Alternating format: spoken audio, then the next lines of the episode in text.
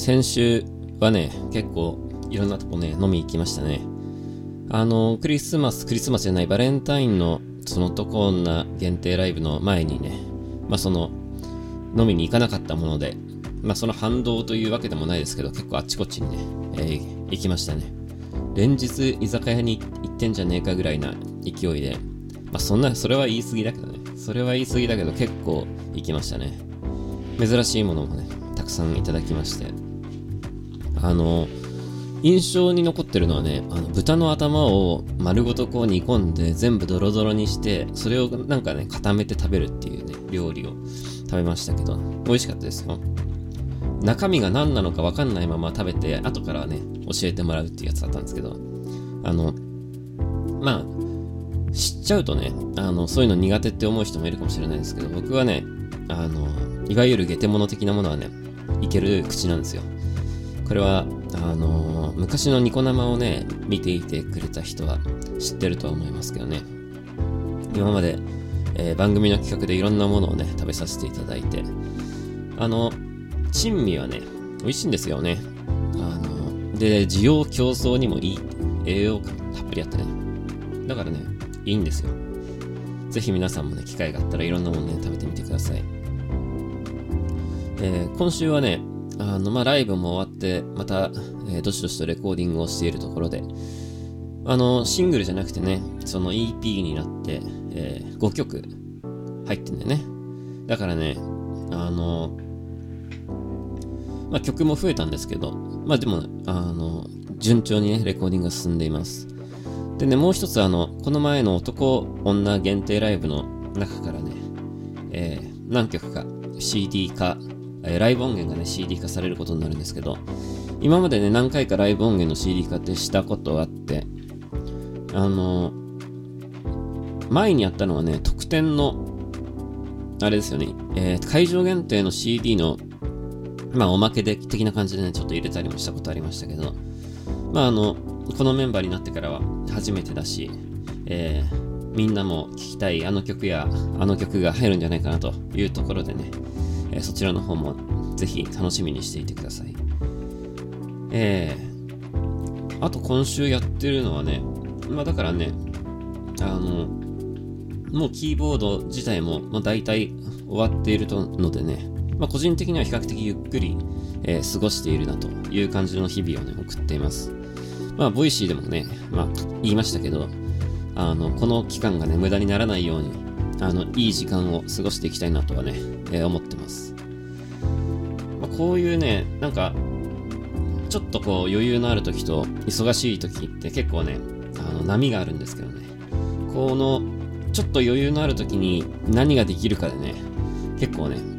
変わってくると思うんですよ。で、忙しい時はもうそれしかできないから、えー、まあそれはそれでいいとしてね。でも年中忙しいとストレスが、ね、溜まってダメになっちゃうんですよね。だからね、こういう時間をね、いかに有効的に使えるかっていうのがね、すごい大事なことなんだろうなっていうのをね、えー、あの昨年のクソ暇な2ヶ月を送っている時にね、ちょっと思いまして、えー、今は今でね、自分的には、えー、いい時間を過ごしているつもりでは、えー、います。まあ、そんなところでね、え今日は実はね、え火曜日収録してます。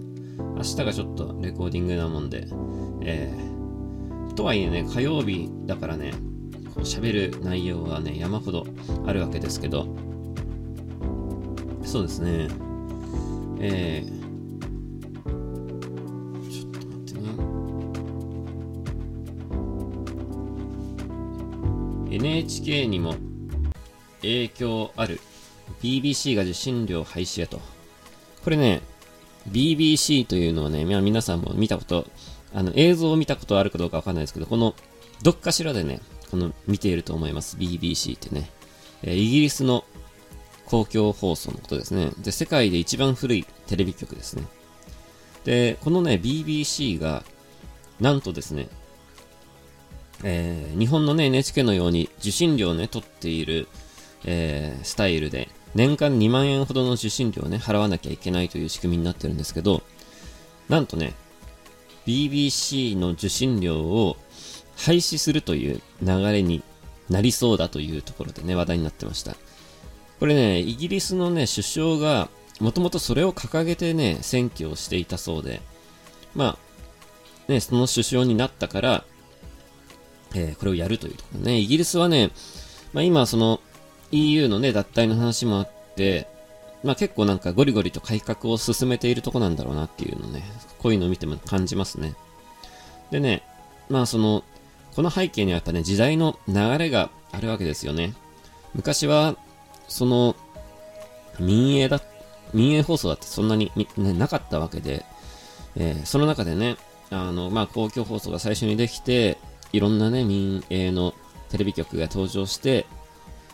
で、その後さらにね、まあインターネットも登場して、その映像コンテンツを見ることができる選択肢がやっぱ広がっているななというのをね、感じます。でね、あの、公共放送がいらないか論争になるとね、またちょっと違うのかなと思っていて、その、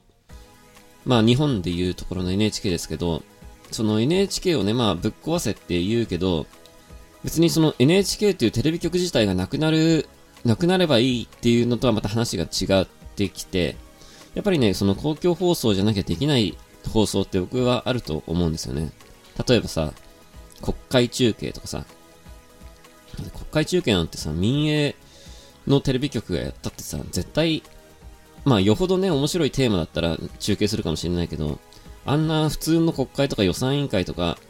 中継したところで見ないでしょ、誰もね。で、誰も見てくれないと、スポンサー、ね、あの、お金に入ってこないわけですよ。CM 打てなくてね。だからね、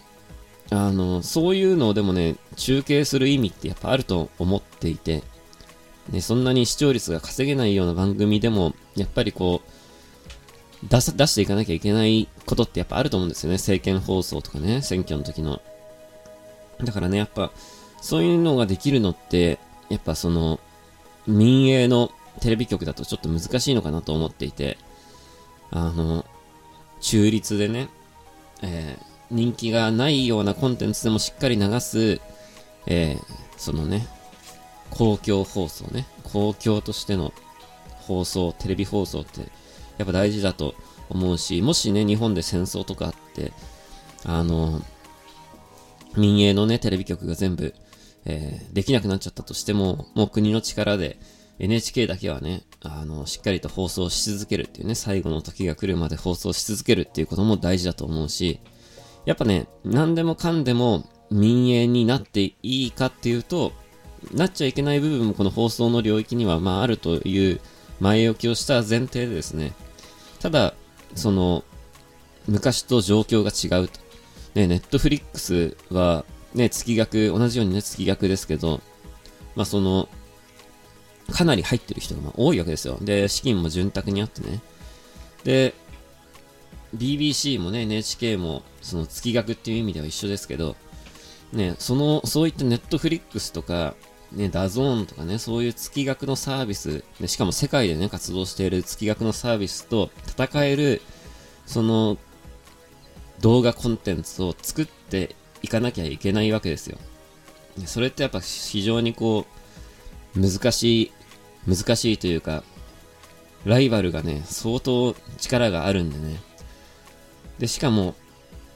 YouTube みたいにね、一般の人たちがこう、どんどんどんどん動画を上げて、ね、面白い動画コンテンツをアップしているっていう、そういうね、巨大なコンテンツもある中ですね、やっぱりね、この BBC に関しても、あの、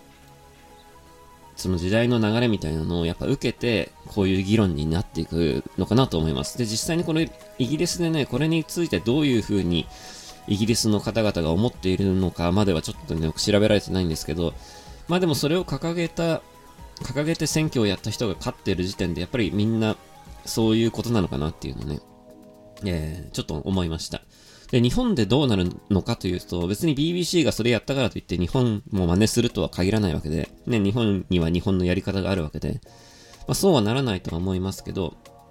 まあ、もしかしたらどこかのタイミングで、この議論が進む時が来るかもしれないなと。で、去年のその参議院の時にね、この、えー、まあこういうことを訴える人が、まあ現れて、で、実際にその人は当選したわけですけど、まあその、残念ながら、えー、本格的な議論は行われてないなというのが僕の印象で、ここからだと思うんですよね。ここから、そこの政党じゃなくて、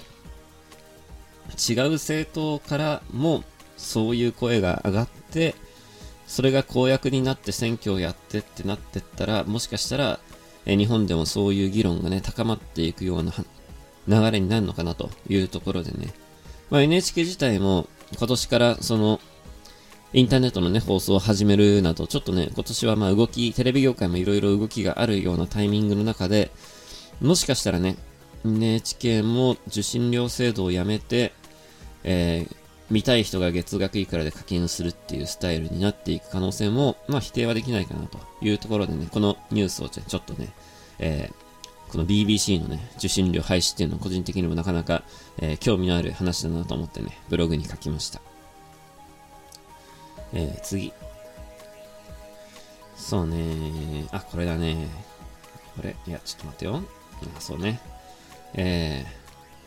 ー、これね、びっくりしましたよ。えー、マジか。ゼロシムがサービス終了へ代用のおすすめシムカードはどれだとね。これね、あの、昨年のね、秋にですね、まあ、スマホの2台持ちをするにあたって大活用しているのはこのゼロシムだったんですよ。月500メガまで無料で使える SIM カードっていうのがあってね。500メガを超えると結構お金取られちゃうんですけど、まあそうならないように気をつけながらね、使ってるんですけど、これね、いや、ショックでしたね。あの、せっかく、あの、この2台持ちはこの春以降もね、ずっと続けていくつもりで、でそのためにはこのゼロシムって必ず必要な、あのツールだったんですよ。で、これからもね、バリバリ使っていく気満々ではあったんですが、残念ながらこの夏でね、今年の夏でサービス終了ということで、えー、また考えなきゃいけないっていうね、あの、どうやって2台持ちを運用するかね。まあでもね、これもね、時代の流れなんですよ。ゼロシムっていうのも登場した時に、その無料で使える SIM カードってすごいこうセンセーショナルなことでね、当時ね。で、かなり話題になってたんですよ。で、僕自身もね、ちょっと注目はしてたんですけど、自分自身がね、えー、二台持ちするような環境ではなかったというところでね、使ってなかったんですけど、いやー、せっかくね、二台持ちするようになって、あの、活用してたんですけど、残念ですね、これね。で、今年の春に、えー、3月のね、3日、来週だよね、だからね、えー、楽天モバイルが新しい料金プランを打ち出すということで、まあ、楽天モバイルのね、あの、現状、まあ、僕も何ヶ月か使っていてね、あの、おおむね使えるっていうのが僕の感想なんですよ。えー、ドコモとかソフトバンクとか au と全く同じに使えるかというとね、それは言えないね。えー、確かにちょっとね、県、県内なはずなんだけど、通信が一瞬途切れたりとかね、あの、ゲームとか音楽とか聴いてる時とかに、途切れることがあるんですよ。で、音楽なんてストリーミングで少しそういうのが通信障害とかあっても途切れないような仕組みになってるはずなのに途切れてるっていうのはどういうことなんだろうなと思って。結構長い時間通信ができてない時があったのかなとかね思ったりもするわけですけど。これねやっぱりねあのそうですね。まああの遊びなんだよね。結局遊び機なんで。まあ、仕事で使うって言ってもそんなちょっと通信できなかったからね仕事でなんかすごいロスがとかそういう仕事じゃないじゃないですか。結局はなんか動画見たりとか音楽聴いたりとか遊びなわけですよ。ゲームやったりとかね。だから別に僕なんかはちょっと通信が途切れたところでね、全然問題ないんで、えー、安ければそっち使うんですけど、あの、どんな人にも楽天モバイルをおすすめできるかというと、今の段階ではちょっとおすすめできないかなとは正直なところ思ってます。とは言いながらもね、僕はおそらく今、まあ料金プランを見てから最終決定しますけど、まあ8割方楽天モバイルに契約して、えー、あとどうしようかなっていうね、ところで、えー、今のね、DMM モバイルもね、月、今1000ちょいぐらい払ってるんですけど、そっちを、が今メイン回線になってるね、電話番号もね。だから、そっちをまず解約して、それを楽天に移して、で、iPhone にゼロ SIM を今挿してるんだけど、夏になったらどうしようかなみたいな感じで。で、メイン機のね、あの、OPPO の方も、楽天モバイルだけだとね、あの、やっぱ県外になっちゃうとか結構多いんですよ。お店とかスタジオとかね。でそういう時にやっぱ困っちゃうから、やっぱりね、あの、ドコモ系の格安 SIM を1枚挿しとかないとダメだなという感じなんだ。でね、だから結局2つ SIM カードどっかで契約しないといけないなというのがね、えー、新しい悩みができてしまいまして、まあこれについては、えー、ゼロ SIM が終わったタイミングか、まあ3月、春から、えー、スタートしたタイミングか、まあその辺でね、どっかで、またブログなんかで紹介したいなと思います。僕はね、えー、極力、えー、格安で、格安の限界に挑戦してみたいなというところでね、これはぜひね、あの、参考にしていただきたいですね、このやり方はね。えー、次。そうですね。えー、東京北空港はあり、どこまでが東京か論争と、地名のブランディングの話とね、えー、これ東京北空港っていう言葉がね、トレンドになってたんですよ、ツイッターで。これなんだろうなと思ってみたら、どうやら茨城空港の名称が、えー、変わるということで、その候補がね、いくつかあったんですけど、その候補のどれにも東京って入っているということでね、どこまでが、え、東京なのかみたいなのがね、ちょっとね、え、ネット上で話題になりました。で、別に東京以外にも東京というね、名前の付く施設って結構多くて、えー、東京ディズニーランドや新東京国際空港などね、えー、他にもね、東京ドイツ村とかね、いろいろあるわけですけど、あの、全部ね、東京都以外にあるわけですよ。で、まあ、茨城もそんなにね、えー、東京から、まあ、超離れてるわけでもない。まあ、遠いです。遠いっちゃ遠いですけど、ね、超離れてるわけじゃないんで、まあ、まあ、東京北空港ね、東京の北にあるわけだから、東京北空港、まあ、なしではないのかなとは個人的には思いますけど、まあ、この辺についてね、いろんな議論がね、えー、巻き起こったということでね、えー、どこまでが東京なのかっていうのと、その、その地名がそこに入らないのはどうなのかみたいなね、話もあるし、まあそういうところでね、結構ね、これ話題になったわけですけど、あのね、まあ考え方はそれぞれですけど、やっぱりね、この地名のブランド力というか、その、地方のね、地方都市のブランディングとして、その、何か大きな力にね、えー、頼るというか、すがるというか、そういう考え方は、えー、今に始まったことではないというか、えー、むしろね、スタンダードなやり方なのかなと思っていて、まあ、ブログにもね、書きましたけど、北新宿、南新宿、え西新宿、東新宿ってね、4つありますけど、今だ、ね、俺全部地名として通ってる。ね、南新宿って言ったら、あの、小田急線の代々木の方でしょみたいなね。えー、西新宿っつったらヨドバシの方でしょって。東っつったら、あの、伊勢丹とかあるとこでしょって。北新宿って大久保のことでしょって、なんとなくこう、わかるじゃないですか。だけど、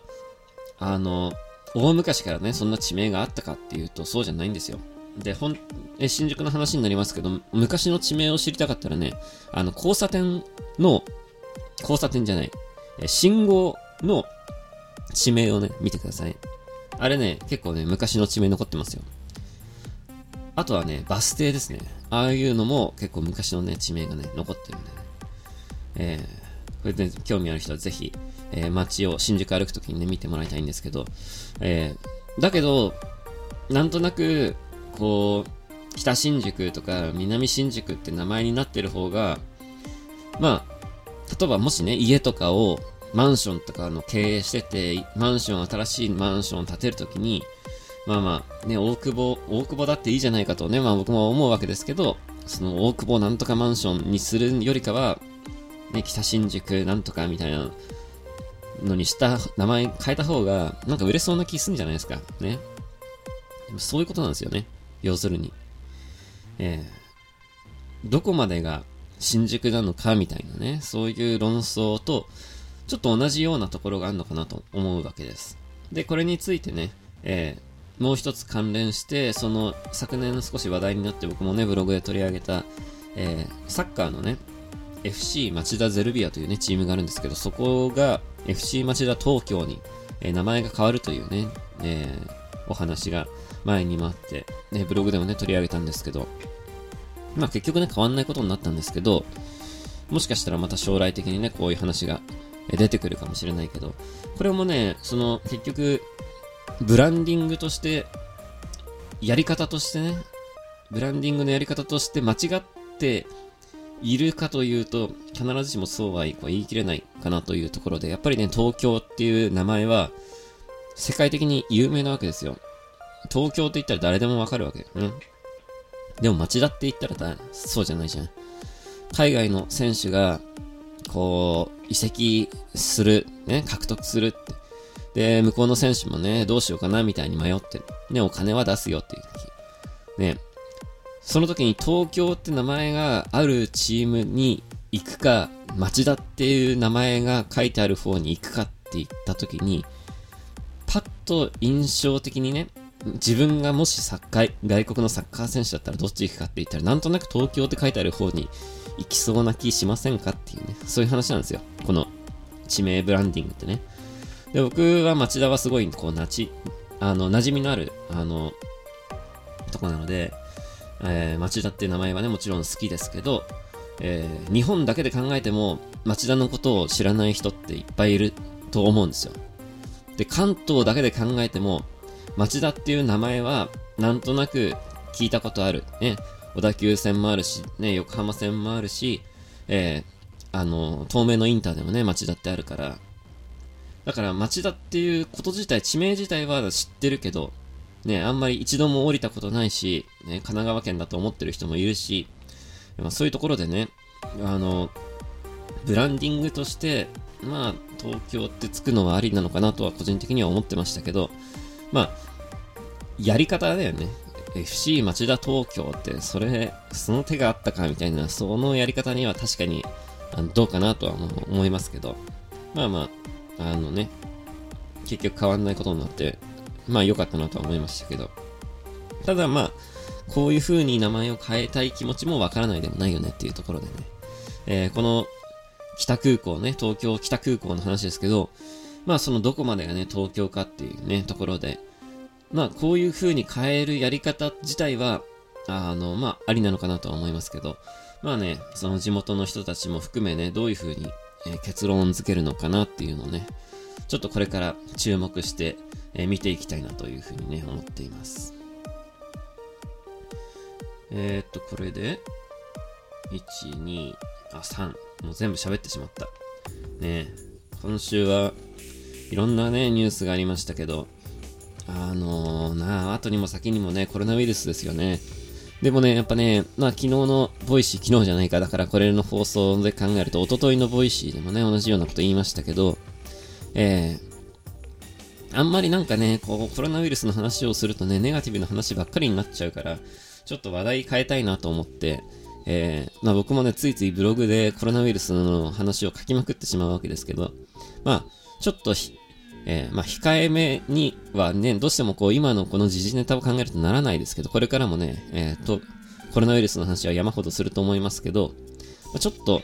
えー、話題を変えたいなというところ、気持ちもね、まああるわけですけど、と言いながら今からね、コロナウイルスの話をしますけど、やっぱね、非常にこうピンチなわけですよ、今のこの状況ってね。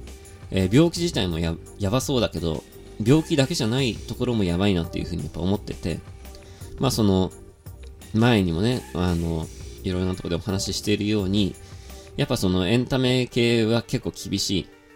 えー、結構ね、指原さんが面白いところに踏み込んでくれて保険が下りないっていうね、話をして、まあ結構ね、でっかいライブだとね、保険があるんですよ、ライブって。で、そのね、台風とか来た時に、その東京ドームとか切ってるバンドはさすがにやばいじゃないですか。で、そういうののためにね、やっぱ保険ってあるんですけど、今回のコロナウイルスは、その、そういった人たちも保険が下りないっていうね、ことで、みんな、やっぱライブやってますよね。結構ね。あの、で、僕は、やっぱライブね、やること自体に対して、やっぱりこう否定的なね、やっぱ意見が、実際にやっぱツイッターを見ていると多いんですよ。あのね、なんでやるんだっていうね。金が大事なのかみたいなね。でもやっぱね、こう、倒産しちゃうよ、本当に。ね。いや、結構ね、やっぱドームとか切ってる人たちが、こう、簡単に、こう、ライブを中止できるかっていうとね、できないと思うんですよね。で、そういうのに対してのね、なんか理解度がね、お客さんの理解度が、なんかやっぱ最近ちょっと高まってきていて、この苦しい状況をちょっとなんか理解してくれているのがね、ものすごくこう、エンタメ界としてはやっぱありがたいなというところでもあるんですけど、なかなかね、えー、あの規模になっちゃうと簡単には中止にはできないだろうなっていう今の現状ではね、えー、将来的に国が保証してくれるように話が変わったらまたみんな中止すると思いますけどね、きっと今ね。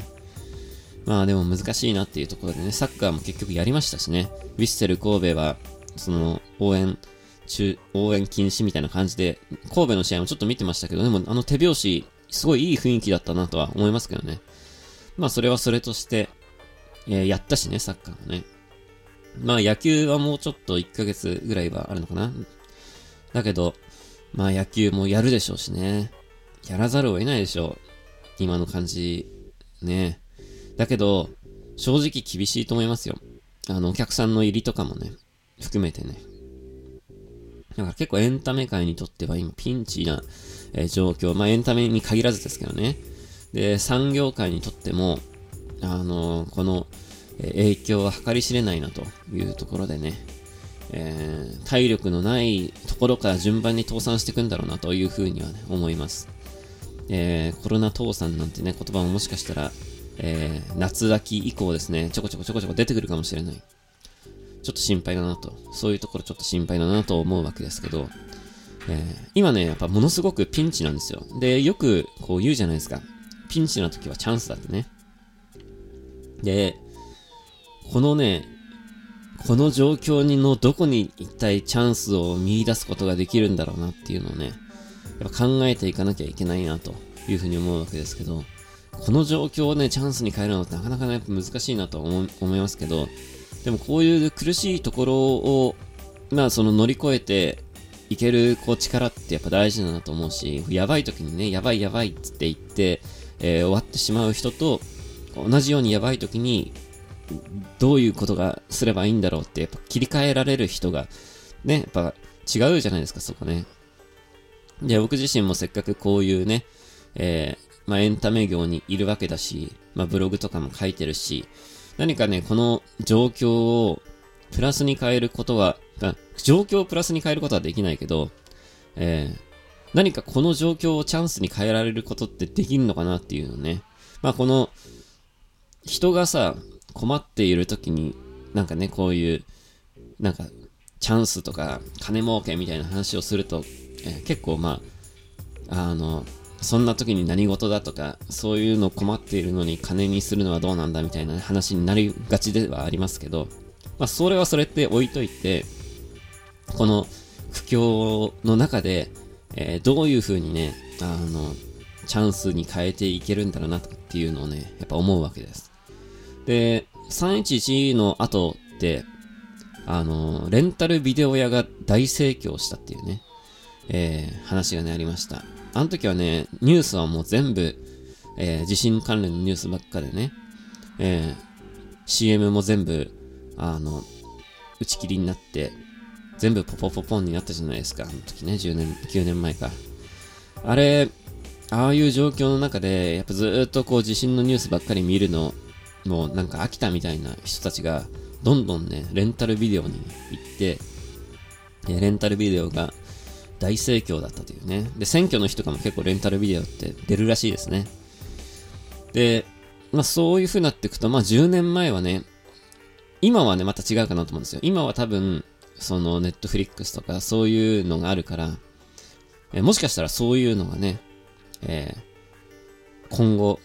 伸びるのかもしれないなっていうのをね、やっぱ思うわけです。っていうのもね、やっぱこう、コロナウイルスで自粛モードになって、仕事もね、えー、会社に行かなくていいとかさ。まあ、自分自身が熱があったらね、それこそ、えー、外に出るなみたいな感じになるでしょうけど、熱がなくても、その会社がね、休業したりとか、リモートワークになったりとかね、えー、そういうので、えー、外に行かない人たちがま増えてくるかもしれないと。っていうところとさらに、こう、えー、なんだ？あの、行きたいイベントが中止になっちゃってね、えー、まあ3連休もありましたけど、休みの日に予定がなくなっちゃったっていうね、人も、まあ、いるでしょうし、まあそういう人たちがじゃあ、ね、家の中で何するかって言ったら、おそらくネットとかテレビとかになるわけで、まあ、ゲームが売れたりとか、ネットフリックスみたいな動画コンテンツが伸びたりとか、YouTube のね、視聴回数が増えたりとか、そういうところはなんかありそうだなというところで、もしかしたら、YouTube とかやってる人は、えー、今のタイミングいっぱい動画を上げといた方が、えー、再生回数も伸びるかもしれないし、えー、コンテンツ業で働いてる人たちは、えー、ね、あの、ネットの差し上げとかだったら、もしかしたらイベントを多く打ったら、イベントをね、ちょっと強めに打ったら、えー、今までよりも跳ねるかもしれないしね、えー、アニメとか映画のコンテンツをちょっと増やしたら伸びるかもしれないしね、あの、そういうところをもしかしたらもうすでに考えてる人たちもいそうだなというところがね、一つと、あとね、まあ、あの、この前もちょっと飲みに行った時にこの話したんですけど、今、おそらく Amazon 忙しいと思うんですよね。まあ、外にね、出ちゃいけないっていうのところもあるし、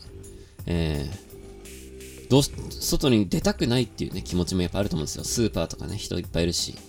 えー、っと、公共交通機関にも、ね、乗らなきゃいけない人もね、場合によってはいるでしょうし、できるだけね、人混みを避けたいっていう気持ちから、アマゾンがもしかしたらこれから今伸びてんじゃないのかなっていうのをちらっとね、思ってます。で、同じようにね、今きっと注目されてんだろうなっていうところが、ウーバーイーツなんですよね。で、あれも、まあわかんないですけどね、僕数字知らないから、こうやって、あの、予想、全部予想の話ですけど、もしかしたらね、ウーバーイーツ伸びそうだなってちょっと思ってますね。だってやっぱ外出たくないじゃないですか。で、そのスーパーにもね、行かないから食材がなくなってくるんじゃないですか。で、そうなってくると、じゃご飯どうすんのってなって、やっぱ Uber Eats に頼るのかなっていうね。で、Uber Eats って、その、個人だから結局はね、あの、自粛モードも何もないわけですよ。その、個人だからね。えー、会社だったらやるなっていう指令が来るわけじゃないですか。でも個人だから、自分の意思で Uber Eats やるわけですよ。ね。だから、ね、あの、いいくらでもできちゃうわけですよ。でそうなってくると、もしかしたらね、Uber Eats なんか、まあ今はまだなるかもしれないけど、もっとこの自粛モードが続いて、その会社もね、なんかこう、外に出るな指令とかがもっと強く出るような世の中になってしまったら、Uber Eats とか伸びるんじゃないかなと、ぶっちゃけ思ってます。まあね、最初にね、思ったのはね、やっぱその、そこら辺ですね。コンテンツ産業と、ウーバーイーツですよね。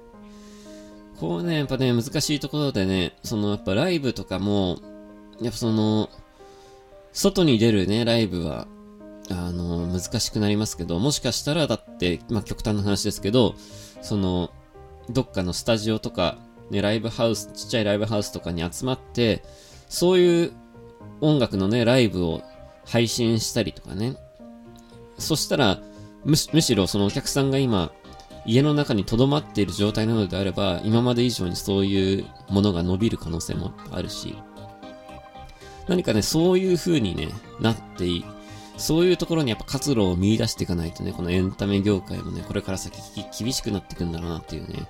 風にやっぱ思いますね。で、ちょっと心配なのは、まあ、インストアイベントとかね、そういうものもそうなんですけどね、えー、インストアイベントに関してはもうすでにね、影響が出ている人たちもいて、えー まあ、あの、マスクするのは当たり前なんですけど、その、サインとか、まあ、握手は禁止で、サインも、あらかじめサインしたものをこう手渡ししますね。いう感じで、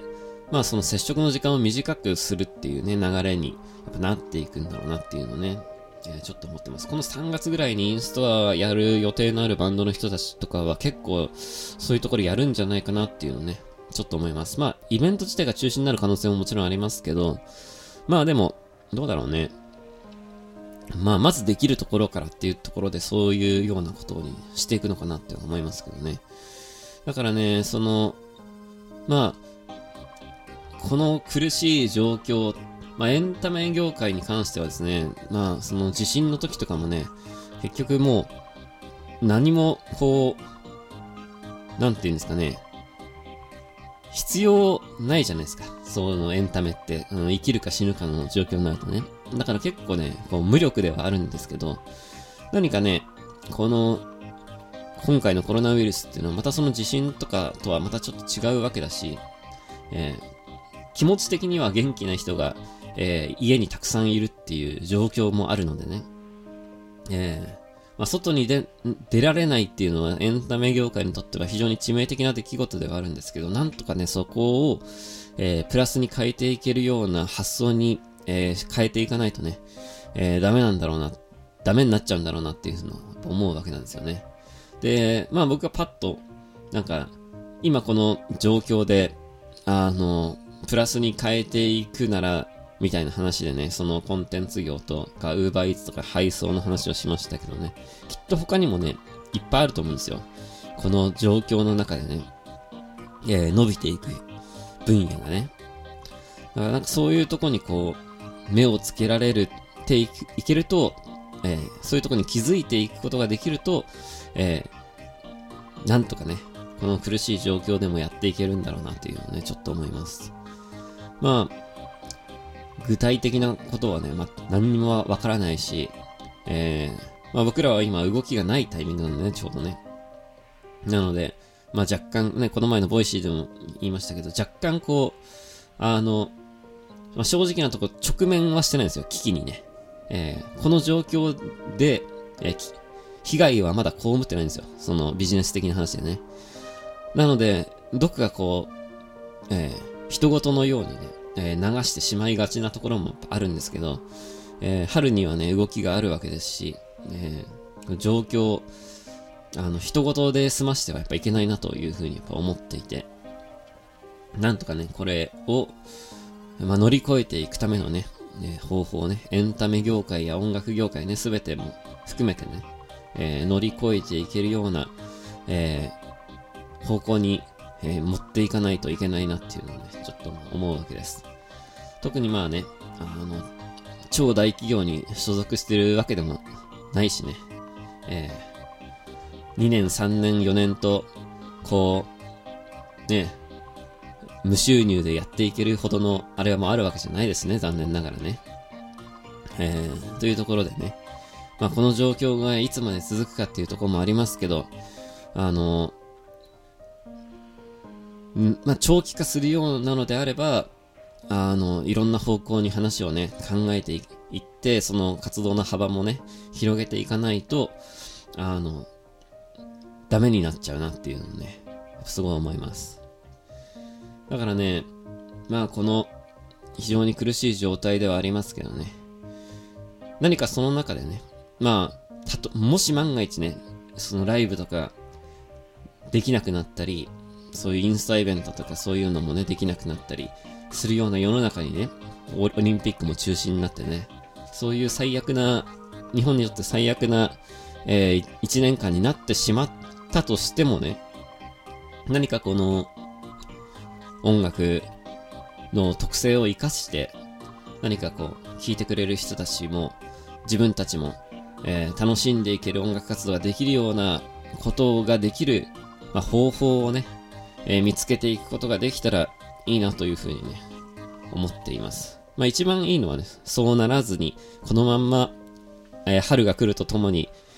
コロナウイルスの騒動が収まってくれることがね、ベストではあるんですけど。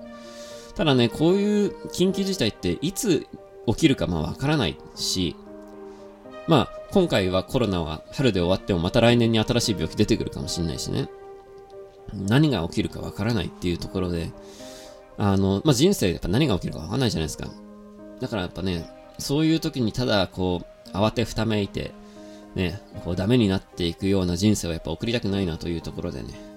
えー、自分自身も、まあ、あの、もちろんビビると思いますけどね、そういう状況になったらね。もちろんビビると思うんですけど、その中でこう活路を見出していきたいし、えー、こういう話をね、聞いてくれてる人とか、ブログを読んでくれてる人とか、あの、摩天楼のファンの人たちにもね、あの、その中でもね、まあそういう苦しい状況の中でも、こう、楽しんでいけるような、またかね、活路を見出していけるような、こう、ことができたらいいなっていうことをね、思っております。えー、ピンチをね、チャンスにね、うまくできるんですかね。今は、特に今日、あの、火曜日ですけど、今火曜日の午前中なんですけどね、あの、日経平均が1000円以上下がったみたいなね、速報も出てましたけど、まあまあ、これはね、まあ下がるでしょうね。コロナショックなんつってね。えー、まあこれから先どうなるかわかんないですけど、まあちょっと、経済的なところも含めてね、まあ心配だなというところではありますけど、こういったピンチをね、チャンスに変えて、えー、この、落ち込んでしまったね、経済をこうプラス、プラスにね、変えていけるような人たちがきっとこれからさ、このね、2020年代ってきっと、えー、強くなっていくんだろうなというところで、ね、なんか2020年代の幕開けからこれ、ある意味試練ですよね、これね。うまくね、こう乗り越えていくことができるのかっていうね。日本も含め世界がね、えー、これはなかなか大変なことになりそうだなと心配してるわけですけど、えー、経済的にもね、もちろん病気的にもね、あの、心配ではありますけど、これからね、もうちょっとひどくなるかなとは思いますけど、この一、もう一週間ぐらいはひどくなるかなと思いますよ。まあ、そっから先ですよね。1、2週間経ってからどうなるかっていうところがね、えー、まず最初の境目かなとは思います。まあまあ、えー、一番いいのは何事もなくこのまま終わることなんですけどね。えー、そうなるように祈りつつ、えー、この状況を乗り越えていけたらいいなというふうに思います。えー、今週はね、えー、レコーディングがちょこちょこあれど、えー、比較的のんびりと、えー、過ごしたいなというふうに思ってます。撮影なんかもね、ちょこちょこあるんですけど、そういうのもね、えー、時期が来たらお話ししていきたいなと思います。もうね、えー、新しいシングル出すって言ってるもんですから、その撮影もね、近いうちにやるし、MV 撮影もあるしね。まあそういうのもね、ちょっとね、楽しみにしていてくださいというところで、えー、3月の11日にはね、えライブビデオもね、出ますんで、まあそれは、もうちょっと来週ぐらいにまた宣伝してもいいかな。まだ僕らもその製品版はまだね、手にしてないんでね、えそちらを見るのも、ね、ちょっと楽しみです。あとはそうだね、まあでもね、今週の動きはね、そんなもんですね。えー、まあブログもちょこちょこ書きつつ、ボイシーもね、更新しつつ、えー、今週も元気に乗り切っていきたいなと思います。体調はね、全く問題ないです。僕はね。えー、全く問題ないんですけど、えー、いつ何が起きるかね、まあわからないということでね、電車にも乗らないとレコーディングのスタジオにも行けないしね、えー、まあ、いっぱい食べて、いっぱい寝てるんで、ね、あの、普通の、えー、普通の、僕の同世代の普通の男の人たちよりは、僕は多分健康だと思いますね。そこはだから皆さんも安心してください。皆さんもっと疲れてますからね、世の中の人たちね。えー、僕はとてもたくさん食べて、とてもたくさん寝ているのでね、えー、非常に健康体だと思ってます。えー、でも、あの、油断することなくね、うがい手洗いしつつ、えー、この次のね、1週間も健康的にね、過ごしたいなと思います。皆さんもね、えー、体には気をつけて、えー、花粉も飛んでますのでね、花粉のせいで、こう咳が出たり、鼻水が出たりね、している人たちもいっぱいいると思うんですけど、今もうなんか電車の中でね、なんか咳するのもなんかもう、罪みたいな感じになってんじゃないですか。だからね、なんかそうギスギスした感じになっていくのも嫌だなと思ってて、あの、下船した人への差別的なね、発言とか、お医者さん、あの、携わったね、お医者さんの、とか、その家族とかに対してね、なんかそういう発言をしたり、いじめをしたりとかいうね、ニュースもありましたけど、なんかこう、コロナウイルスの、これ二次被害、三次被害だと思うんですよ。一次被害はその病気になることで、二次被害は、このビジネス的な損失で、三次被害がね、こう精神的なロスだと思うんですよね。これ、嫌ですね。なんかせっかく、こう、春が来るっていうのにさ、こんな、なんかこう、そういうのでなんか、こうギスギスしたような社会になっていくのって、すげえなんか嫌だなっていうふうにま思うわけですけど、まあ、そのね、ギスギスしていくのもま不安のあるからな、ね、不安がこの背景にあるわけではあるんで、まあ、解決するにはちょっと時間がかかるなというところもあるんですけど、海外ではね、日本人への差別なんかもね、ある、日本人というか、まあ、アジア人への、えー、差別なんかも、ね、あるなんて話もね、聞きましたけど、えー、世界全体がね、このコロナウイルスによってこうギスギスしていく感じが、えー、非常にね、嫌だなと思います。なんとかね、なんとかこのまんま、えー、平和的に終わってくれるといいなということをね、願うばかりではありますけどね。えー、どうか皆さんもね、心は広くですね、えー、まあ、社会がギスギスしていくからといって、自分までギスギスしていく必要ないわけですからね。えー、ぜひ、これをお聞きの皆さんは、心を広くね、心をハッピーに、えー、次の1週間も過ごしていただけたらいいなと思います。えー、それじゃあね、えー、今日は、この後、雨が降るということで、えー、今日はっていうか、まあ明日は雨止んでると思いますけどね。明日はっていうか、これを皆さんが聞いてるときはね、雨止んでると思いますけど、あの、気候もね、バラバラなんで、暖かくなったり寒くなったりですけど、えー、体には気をつけて、えー、来週もね、元気に聞いてください。えー、それじゃあまたね、ぜひ次回も、え今日も長くなりましたけど、ぜひ次回も聞いてください。バイバイ。